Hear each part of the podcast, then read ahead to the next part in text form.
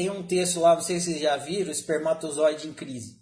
Você acha que você é um espermatozoide, esse espermatozoide ganhou bracinho, ganhou cabelo e, e, e ganhou perninha e saiu andando, você acha que isso é isso. Então, você não pediu, lá no livro Apocalipse fala assim, eu não pedi para ser humano, mas o pensamento mais comum que você tem é assim, eu não pedi para nascer.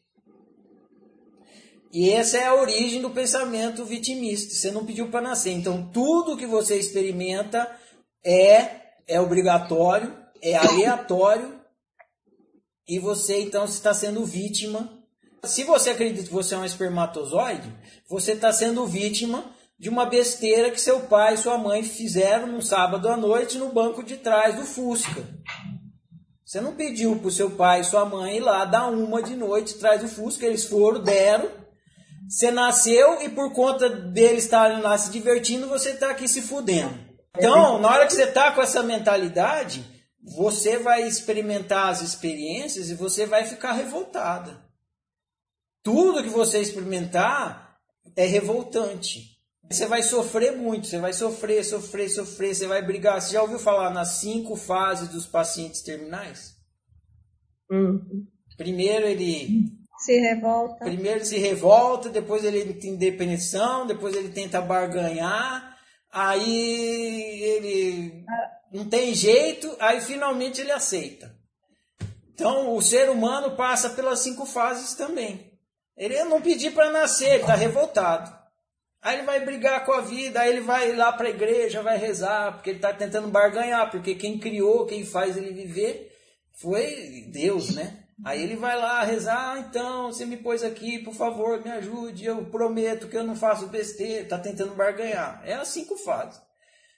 Aí, o me, quem tá dando a doença no cara é o próprio Deus para quem ele tá rezando. Na hora que ele se liga nisso, fala, o filho da puta que tá me fudendo, eu tô pedindo para ele me ajudar. Que filho da puta esse cara aí? Aí, ele não, para de querer barganhar e ele fala, fudeu, eu tô fudido, enfim. Aí eu tenho que descobrir por que, que porra eu sou ser humano. Se a pessoa chega nesse ponto que, assim, difícil chegar, ela vai.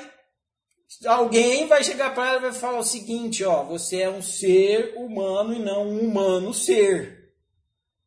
Que porra é essa? Então, é o seguinte: você, você é um ser humano e não um humano ser. Você não é um espermatozoide em evolução. Você é um ser que optou por brincar de ser humano, claro que quando você opta, o processo que se dá é você, é o tal do espermatozoide e tal, depois neném e não sei o que e tal. Mas é isso, você é um ser experimentando ser humano. E o propósito disso é você, de cada experiência, tirar autoconhecimento. Quando a pessoa consegue entender isso, aí ela passa a usar as experiências ao invés de ser usada por elas. As experiências não te usam mais, você que usa as experiências. Para quê? Para autoconhecimento. Quanto mais o autoconhecimento, melhor você vive. Então, beleza. Ganhou o jogo. Tá, no, tá ganhando o jogo. Cada dia mais você vai ganhando mais o jogo. É triste, gente. Se eu tô aqui falando para vocês que vocês não são um espermatozoide, mas ainda assim vocês não estão acreditando. Você está, a cabeça de vocês está acostumado.